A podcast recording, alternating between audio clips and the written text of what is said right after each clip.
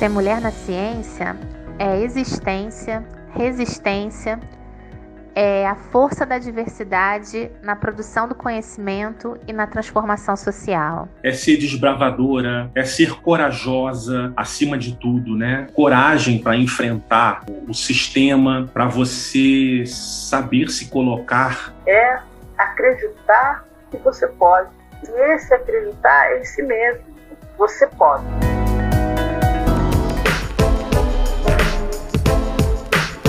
Bem-vindos a mais um podcast Mais Mulheres e Meninas na Ciência. Eu sou Natália Gameiro e hoje nós vamos receber novamente a jornalista, youtuber e doutora em saúde coletiva Mariela de Oliveira Costa. Mari, você tem usado seu canal do YouTube e seu Instagram para dar dicas sobre vida acadêmica e divulgação científica. Qual, para você, é o principal obstáculo para a ciência e a divulgação científica no Brasil? Nossa, são muitos obstáculos. A maior parte deles foge completamente à nossa governabilidade, né? Quando a gente cria um canal no YouTube, por exemplo, né? Eu, é, é a forma que eu encontrei de ampliar um pouco mais a minha voz e apresentar para as pessoas informações sobre a vida acadêmica, sobre estudos, orientações de estudo, pensando que muitas pessoas, a maioria delas não vai ter as mesmas oportunidades que eu tive, de estudar em escola pública, de ter bons professores, criar um canal no YouTube é uma coisa que uma pessoa pode fazer, né? Tem outras coisas e outros problemas e obstáculos que dependem de decisões políticas. E aí eu queria enumerar um, alguns deles, assim, por exemplo, no nosso país a formação de base é muito ruim, muito ruim, gente. Assim, boa parte das pessoas que chega à universidade, é, em especial as universidades privadas, né, que é onde tem mais vaga para as pessoas, porque apesar do fetiche da universidade pública, a gente sabe que não tem vaga para todo mundo na universidade pública. E que e as pessoas que estudam em escola pública, que são de baixa renda, que são aprovadas na universidade pública, não são a maior parte, né? Então, uh, boa parte das pessoas chega, né, se forma lá no ensino médio sem escrever em língua portuguesa direito, sem conseguir interpretar um texto adequadamente, sabe? E aí, sob meu ponto de vista, a partir dessa deficiência, a deficiência que a pessoa tem com a própria língua, é, em compreender um texto, interpretar um texto, a partir desse problema surgem vários outros. Porque essa pessoa que não sabe escrever bem um texto, ela pode até fazer uma faculdade e ela pode até pegar um diploma. Mas ela vai conseguir fazer um mestrado? Ela vai conseguir fazer um doutorado de qualidade? Sabe? Eu dei aula no curso de jornalismo e na única vez que eu fui escalada para as turmas de início de curso, eu sempre pegava a turma mais é, maiorzinha, né, digamos assim, gente que já está no final do curso, do meio para o final. É, eu levei um choque, porque eu peguei alunos que alguns deles não conseguiam escrever um texto coeso e se matricularam numa faculdade de jornalismo, vão ser jornalistas, mas não sabem escrever. Então, assim, no meu YouTube eu tenho contato com alunos de todo o país, alunos de outros países, e eu procuro orientar com vídeos bem acessíveis, sabe, Nath? Assim, numa linguagem bem simples. Eu já fui até muito criticada e sou por vários colegas, é, dizendo que eu simplifico demais as coisas, que não é bem assim. Mas vejam, é um vídeo de YouTube de 5, 10 minutos. Eu não consigo explicar toda a teoria em profundidade, porque o meu objetivo não é, não é esse, é fazer com que o aluno compreenda minimamente para que ele siga é, no, no seu estudo, né? E então, assim, eu tento trazer numa linguagem bem simples os temas que permeiam o cotidiano acadêmico, né? Seja lá, como é que ele faz um ensaio acadêmico, como é que ele escreve um artigo científico, o que, que é uma introdução de um texto acadêmico, o que, que não pode ter nas considerações finais, esse tipo de coisa, até questões relacionadas a, ao orientador e aos problemas que os alunos têm com os orientadores, as burocracias de um programa de pós-graduação, enfim. E essa formação em nível de pós-graduação também é falha, sabe? Tem gente que está no doutorado e não consegue escrever o seu próprio projeto de pesquisa, porque entrou no doutorado em um projeto que já era do orientador. Gente que não sabe ou que duvida da importância de participar de um congresso científico. Gente que não sabe conduzir uma reunião, mas é PhD em sei lá o quê. Né? Gente que tem um mestrado, mas não consegue escrever um plano de aula.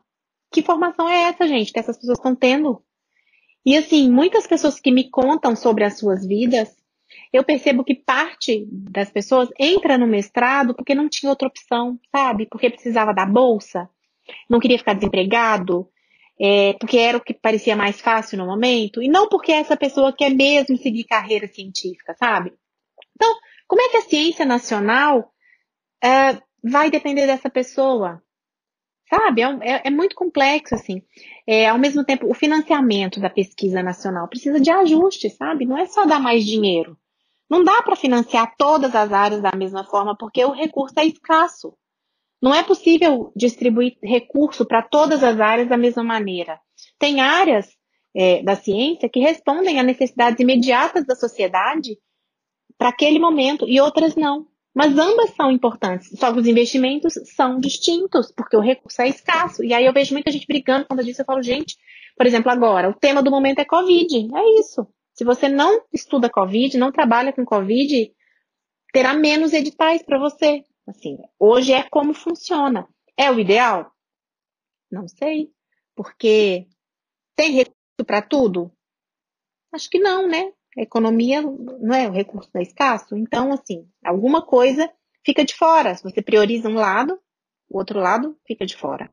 Penso que o, o, um outro, uma outra questão é que o pesquisador brasileiro ele precisa estar aberto a fazer divulgação científica, sabe? Ninguém precisa virar youtuber. Eu super defendo que as pessoas que queiram façam seus canais, porque é uma experiência muito divertida, é, é uma troca muito bacana, é um desafio, você leva muita pancada, mas enfim, né? Geralmente as críticas vêm de pessoas que nunca construíram nada, né? Então, você simplesmente ignora né? Você vai levar em consideração críticas de pessoas que já construíram alguma coisa. Uh, então, assim, o pesquisador, se ele não quiser virar um youtuber, ele pode, ele precisa estar disposto a falar numa linguagem mais simples sobre ciência, sobre a ciência que ele faz com o recurso do contribuinte, sabe? Isso me incomoda muito, assim. A gente está numa instituição pública, a gente precisa falar muito do que a gente faz, porque quem está pagando o nosso salário é aquela pessoa que jamais vai ter a oportunidade de estar onde você está, sabe? Ao mesmo tempo, né, não é só o pesquisador que tem que querer, as instituições também precisam investir em divulgação científica, né? Uh, mas muito mesmo, sabe? O brasileiro que passa todos os dias no ônibus lotado, na frente ali da minha instituição, ele sabe o que, que o imposto dele gera ali dentro? Se ele não sabe, essa pessoa não vai amar a ciência, ela não vai defender a ciência. Isso fragiliza a ciência. A ciência precisa ter apoio popular sabe? Precisa ter apoio das pessoas, as pessoas precisam olhar, saber reconhecer quais são os cientistas, reconhecer o que que um cientista faz, o que que um pesquisador faz, o que que um professor faz, quais são as diferenças, né, entre um cientista, um pesquisador, um professor, enfim. Bom, são muitos desafios, né, assim, é, eu poderia listar mais. E, mas ao mesmo tempo, é, eu sou muito otimista, sabe, Nath, assim, eu penso que, Nath e ouvintes, eu penso que a pandemia nos trouxe muita lição sobre a importância de a gente lidar com as pessoas comuns, dialogar com a sociedade. E a pandemia nos mostrou que boa parte das, das instituições de pesquisa brasileiras ainda estava um pouco escondida, né?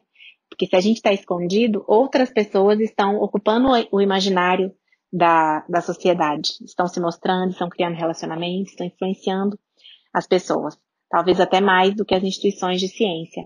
Então, é, penso que a gente sai da pandemia um pouco, um pouco não, muito diferente em termos de divulgação científica, se a gente for comparar em como a gente entrou. E penso que isso é bom.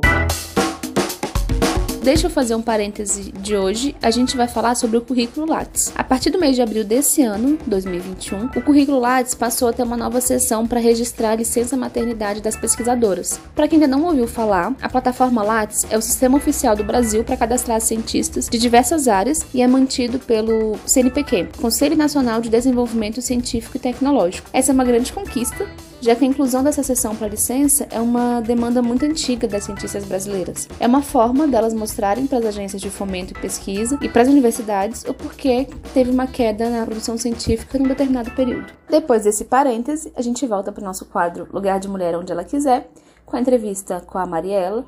E a gente quer saber agora, Mari, qual pesquisa você tem desenvolvido ultimamente? Conta pra gente. Bom, algumas bem interessantes, assim.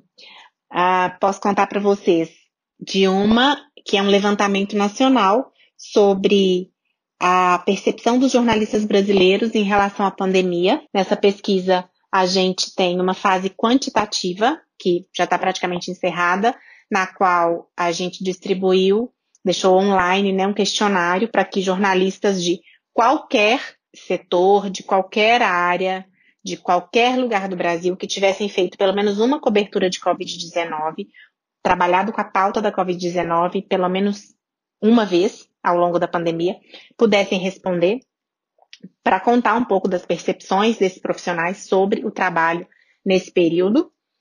É, e é uma pesquisa que tem também uma fase qualitativa, que me surpreendeu muito a quantidade de jornalistas interessados em participar dessa segunda fase. Porque a primeira fase era só preencher um questionário online 10 minutos, mas no final do questionário tinha a opção de a pessoa se disponibilizar a fazer uma entrevista online de mais ou menos uma hora de duração, para contar um pouco e para a gente se aprofundar um pouco mais em algumas questões.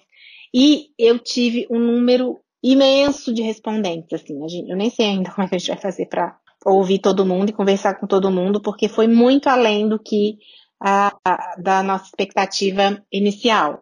Pude perceber um desejo interessante da classe de se sentir representada e de falar sobre esses desafios durante a pandemia. É uma pesquisa que vai apresentar uma perspectiva ainda pouco estudada na área de comunicação e saúde, porque ela envolve mapear esse processo de trabalho dos comunicadores em saúde durante uma crise sanitária, né? E a nossa expectativa é compreender um pouco melhor como é que é a produção jornalística durante uma situação de risco sanitário, durante uma situação de crise, e também mapear limites, possibilidades para uma comunicação em saúde que contribua para a qualidade de vida dessas pessoas.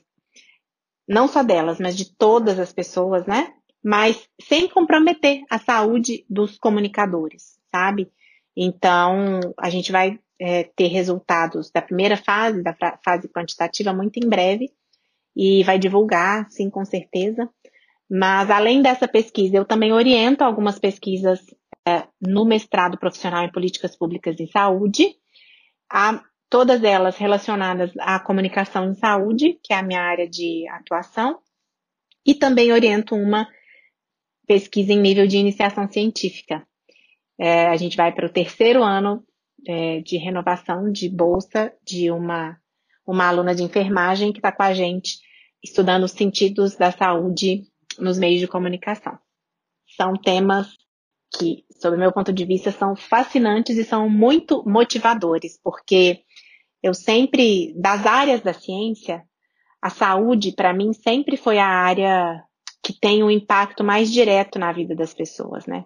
Então, a forma como as pessoas recebem as informações em saúde e colocam em prática, boa parte das informações, se não a maior parte, vem para as pessoas por meio dos meios de comunicação, seja eles os meios tradicionais, as mídias digitais. Então, compreender o que se fala sobre saúde nesses espaços, compreender como é que as informações são apreendidas pelas pessoas, compreender como a comunicação é vista nos espaços da saúde é muito, muito, muito bom eu, é, é, muito, muito motivador. E você acha que são necessárias políticas públicas específicas para as mulheres nas escolas, universidades, é, cursos técnicos, para aumentar a participação delas no mundo científico? Olha, mas é só pergunta difícil, hein? Esse podcast é alto nível mesmo. Olha, porque assim, essa pergunta não tem uma resposta exata do tipo sim e não. Sabe por quê? Porque assim, eu não quero ser aprovada em algo, em algum cargo, ser promovida só porque eu sou mulher, sabe? Nem disputar vagas só com mulheres ou alguma coisa desse tipo, sabe? Eu quero construir minha carreira e ser aprovada porque eu sou capaz, porque eu faço meu trabalho com esmero, porque eu vou construindo meu currículo, eu vou me capacitando. Então, eu não, não penso que tem que ter nenhuma reserva de mercado que seja específica para mulheres, sabe? Nem é, nos cursos técnicos, nem nas universidades, nem nas escolas. Porque se você for olhar bem, ó, na Fiocruz, as mulheres já são maioria. Entre os bolsistas de mestrado e de doutorado da CAP, saiu uma, uma, o levantamento do ano passado. Elas são uh, maioria também. Mais de 70% dos artigos científicos que são produzidos no Brasil têm autoria feminina, de acordo com uma pesquisa da OEI, a Organização de Estados Ibero-Americanos para Educação, Ciência e Cultura, sabe? Então, assim, é claro, eu não tenho dados aqui sobre cargos de gestão, sabe? Mas, então, esse é um ponto. Eu não entendo, eu, eu não gostaria de ter um cargo ou ter um espaço apenas porque eu sou mulher. Não. Mas, ao mesmo tempo, eu penso que tem algumas coisas que precisam ser consideradas e precisam ser resguardadas. Por exemplo, essa coisa da licença maternidade, né? Que afasta a mulher do trabalho por seis meses, dando outro trabalho para ela, né? É uma causa justíssima, né? É, eu acho que é até pouco, seis meses, devia ser mais. Então, assim, a, a, mulher ela não tem que perder uma vaga, perder um edital por causa desse período em que ela se afastou, porque ela estava cuidando da coisa mais importante do mundo, que é uma vida. É, e a, o fato da plataforma Lattes já ter essa opção de sinalizar isso é muito bom, mas é preciso que os concursos, os editais, os gestores prevejam formas de que esse período fora permita que elas não percam os pontos em relação aos colegas, sabe? Não é só estar tá lá sinalizado no Lattes. Na hora da pontuação, isso precisa ser levado em consideração. Penso, em termos de políticas públicas, uma coisa que me parece que deveria ser prioritário é a ampliação de vagas nas creches para as mães que desejam estudar creches nas universidades, sabe? Me parece que é uma coisa possível. Eu sei que aqui na UNB, por exemplo, tem. E que é muito importante também. Mas eu não acho que tem que ter vagas específicas para mulheres em determinados locais da ciência, porque eu penso que elas já estão ocupando os espaços. Então, para finalizar nossa conversa de hoje, que recado você deixa para as mulheres e para as meninas que estão nos ouvindo? Bom, para você que está me escutando agora, eu, o meu recado é o seguinte: Estudar vale muito a pena. Faz um bom curso básico, sabe? Estuda português mesmo.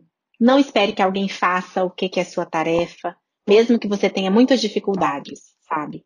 Não subestime a sua capacidade, mas também não superestime, sabe? Porque um diploma não te faz melhor do que ninguém. Só te faz alguém que leu mais livros sobre uma determinada área, assim. É, e mesmo que depois de formada você decida ser dona de casa, não queira, né? De repente você não quer seguir carreira científica, nem quer trabalhar fora, quer só trabalhar em casa mesmo. Mesmo assim, estude, sabe? Estude para se aprimorar, estude para ser uma pessoa mais interessante, para ter assunto, sabe? Estude para saber de cultura geral, estude para ensinar coisas boas para quem está perto de você.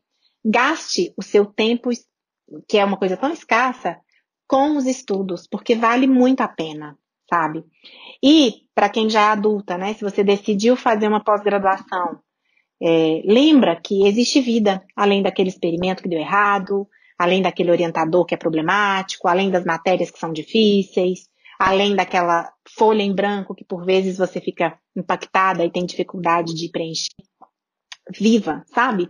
E não só sobreviva aos estudos, existe vida além da vida acadêmica, para homens e para mulheres estudar vale muito a pena. Ela merece um podcast. Ela merece um podcast. Ela merece um podcast. Ainda que a participação das mulheres e meninas no mundo científico esteja aumentando, os exemplos de cientistas que as crianças têm ainda caem naquele estereótipo de homem de cabelo branco e usando jaleco. Newton, Einstein, Galileu, são nomes que com certeza você já ouviu falar. Mas existem muitas cientistas mulheres que deixaram um nome marcado na história com as descobertas que serviram de base para o desenvolvimento e continuidade de estudos em áreas como tecnologia, saúde e ciência. Sabe o Wi-Fi que você usa em casa? Foi consequência do trabalho da Harry Lamar, uma estrela de clássicos do cinema hollywoodiano, que se interessou pela ciência e pela pesquisa.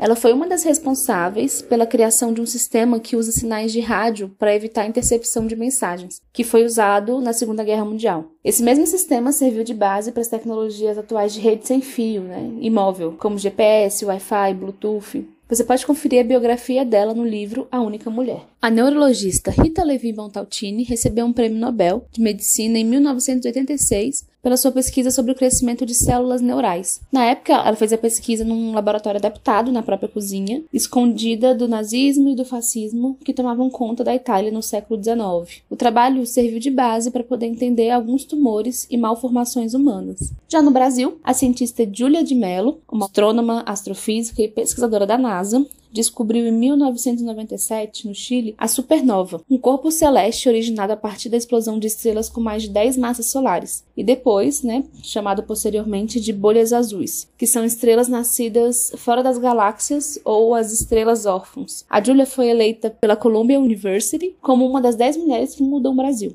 Então, elas merecem um podcast.